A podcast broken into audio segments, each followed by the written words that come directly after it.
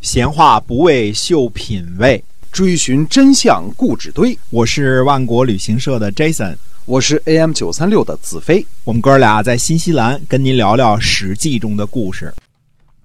各位听友好，欢迎您收听我们的节目《史记》中的故事，我们天天的更新。在上一集呢，我们讲了啊这个公子光，那么呃，我们跟您说了，今天我们要讲这个就是历史上很有名的这个专诸刺王僚这样的一个故事，希望您能够关注我们的节目。好，我嗯是的们继续书接上文。是的，那么公元前五百一十五年的夏天四月呢，公子光呢在地下室呢这个埋伏好了甲士，想宴请呢吴王僚来吃饭。那嗯么估计啊，这个吴国的这个夏天呢，呃，异常炎热啊。我们说夏天四月，但实际上和现在的这个我们讲阴历的六月天儿啊，对这个呃江苏附近嘛，大家可以想象一下啊。嗯是炎热潮湿的哈。对嗯，所以挖掘地下室呢，也是为了乘凉的意思啊。现在这个诸位夏天去这个苏州试试啊，依然炎热，不过这会儿有空调了，嗯，嗯好多了啊对。 哎，我们前面呢这个分析过啊，说这个吴王僚呢，对于有继承顺位的公子光呢，是心存忌惮和处处提防的。嗯这次呢去公子光家里吃饭，那么吴王僚呢就做了非常严密的安保嗯啊，去为了去大臣家里吃饭呢，这个吴王僚做了什么样的这个安保准备工作呢？当时呢，从这个公子光啊这个家里，从道路到门台阶儿。到门户到坐席嗯，都布满了吴王僚的亲兵，而且两侧呢都是持剑护卫，就手里都拿着明晃晃的武器啊。嗯这个护卫。那么进献食物的人呢，在门外呢就解开衣服检查，嗯，换了衣服呢才能进入。这防是止私藏送兵器哎，对的，就是来进食的人呢，要什么呢？要七行而入，两旁的卫士呢，这个剑呢就紧挨着进食者的身体，要看爬着进过去哈。哎嗯，对，爬着这个膝盖跪着爬着进去跪着，爬哎，那这个检查级别在当时可以算是非常高级了，对吧？嗯哎，，那么估计呢，这个公子光就是在地下室呢，这个准备了甲室，肯定也没用了。这时候应该是清场过了，对嗯吧？ 地下室也没有多大嘛，对吧？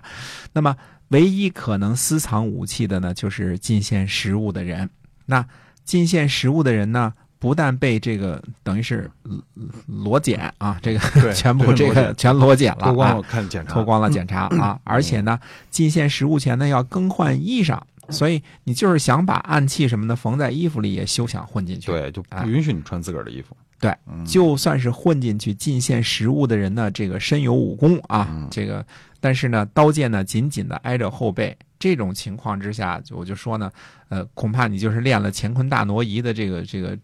张无忌啊，也只能嗯放弃了，对吧对？没办法，对吧？完全没有机会啊！哎，嗯就是可以这样说啊，从这个安保的角度来说呢，吴王僚的这个武士们啊，把能想到的呢都想到的，嗯呃，都想到了。那么有没有盲点呢？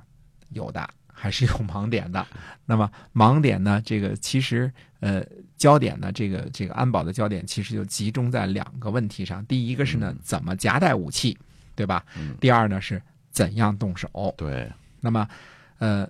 这个刺客呢，很有可能扮成这个进献食物的人，在这一点上来说呢，这个几乎双方都毫无疑义啊。这这个也可能是安安保的重点防范对对象，对这吧当？是唯一能 能接近这个吴王僚的这个人了，是吧？哎，对了，嗯对了，所以你看，这个吴王僚对公子光还是这个，呃，非常的这个这个心存忌惮的，对嗯吧？这个饭呢，虽然不能不吃，但是安保工作呢做得非常非常的详细啊。是，那么公子光呢，就假装这个脚疼，就先躲进了地下室嗯啊，先躲下去了。那么专诸呢，就来进献食物，他呢把短剑呢藏在鱼里边儿。你看这个，当时没有 X 光吃亏啊。 我想这应该就是后来传说的所谓鱼肠剑的这个由来啊。那么武器呢，就等于是放在食物里边儿带进来了。嗯，但是行刺的难度呢，依然非常的大。这就是为什么张无忌不敢在海船上这个轻举妄动的原因啊，因为对一旦轻举妄动呢，后边这个这个剑呢已经贴着肉了，对吧？对随时就刺进就去了刺。进去了。哎嗯这个呃，专注呢也是这种情况，后边吴王僚的这个亲兵呢已经把剑这个贴着肉了，嗯，嗯，但是呢，呃，专注呢完美的解决了这个问题。呃，怎么解决的呢？就是愣 刺，愣刺，哎，玩命。专注呢，就把这个剑呢刺进吴王僚的身体的同时呢，亲兵的剑也把专专注呢，同时也杀死了，就等于是呃，几乎在同时那边剑杀了吴王僚，那么亲兵的剑因为就在这个肉上贴着呢，对，紧挨着他，嗯咵就捅捅一窟窿啊，这个，所以张无忌解决不了，是因为什么呢？张无忌他们没想同归于尽，而专注呢，在行刺前就知道的很清楚，这也就是一两秒的事儿，就嗯就都结束了，嗯，所以说呢，专注呢是个。单纯的死士，嗯，在做死士这个这个这个行业，看来要有这个，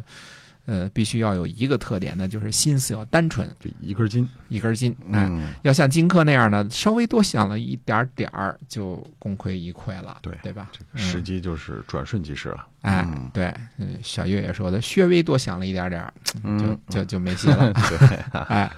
呃，就得需要专注这样的死士，就是嗯就知道，就一秒钟的机会，一共就这么一秒钟的机会，多一秒都没有，对，一刀就扎进去了。同时自己也知道马上完了，所以这需要那种一往无前、视死如归的这种、这种这样的一种精神啊，对，没有任何的侥幸，没有任何的犹豫，嗯然后这样就把吴王僚呢给刺杀了。那么公子光呢继承吴国的君位，他上任之后呢，就马上提拔这个专注的儿子啊做了卿士，呃，实现了他这个我的身子就是你的身子的这个这个诺言啊。嗯，这个对专注这个还是挺守信的啊。对，那么现在呢，我们要给公子光同学呢改个称呼了。那么他就是呢，呃，春秋时期赫赫有名的春秋五霸之一吴王阖闾。嗯，哎，这个大我人物们前面说了很多公子光，公 子光啊，哎这个突然呃出现一个巨大的一个名字，这个人嗯就是吴王阖闾，而他上台呢是通过这个运作死士刺杀吴王僚来实现的啊，而且这个刺杀的难度我看是。我看是几乎是所有的这个行刺当中最难的一一一次了。对，这个这个几乎就是这这种情况在后世都很难出现了。比这个荆轲刺秦王要难很多哈，难这个很多难难度高很嗯难多，难很多。那个是嗯一起仓促之间，就是你没有防备嘛，对是吧？他突然暴起上人，取嗯穷图穷匕首匕首见，嗯哎，这个突然暴起上人，但这个呢是。盯着你呢，防着你呢，剑就在这个后心这儿，这个这个刺着呢，对吧？就是你谁都有想异动，马上就捅你一下，没等于说错就同时就同归于尽了。嗯这个难度很高啊。这个延陵季子呢，出访就回来了。回来之后呢，先到先君的这个墓前呢去祭祀啊。嗯这个，呃，这个说什么呢？这个叫什么？百姓有国君，社稷有人供奉，说国家呢就不会灭亡。说吴王阖闾就是我的君王，嗯我哪里敢有怨言呐对？这是延陵季子回来说，他本来也不想争这个君位嘛。嗯，那么他说呢，哀悼死者，呃，供奉生者，以待天命，不要因为我呢而生乱。谁立为国君，我就服从谁，这是先人的这个道理啊。因为，呃，因为他是吴王僚派遣的这个延陵季子出访的时候接受的吴王僚的任务嘛，所以呢，延陵季子呢去给吴王僚呢就复命，叫哭墓。啊，到这个坟前去哭，说我这个您这接接交给我这任务完成了啊，这个这个先给吴王僚呢哭，哭完了之后呢，回到这个原来大臣的位子上呢，就等待新的君王吴王阖闾的命令。所以呢，这个等于说呢，也没有呃发生吴国没有因为这个阖闾继位啊发生任何的乱子。嗯，那么被围围困在这个楚国的这个公子偃瑜呢，就逃亡去了徐国；呃，公子竹庸呢，逃亡去了中吴。那么楚国呢，听说吴国呢发生政变，就退兵了，呃、没有这个，呃，趁机进行攻击啊。这个左尹呢，呃，细婉呢不愿意乘人之丧而伐之，那最后呢也成了这个。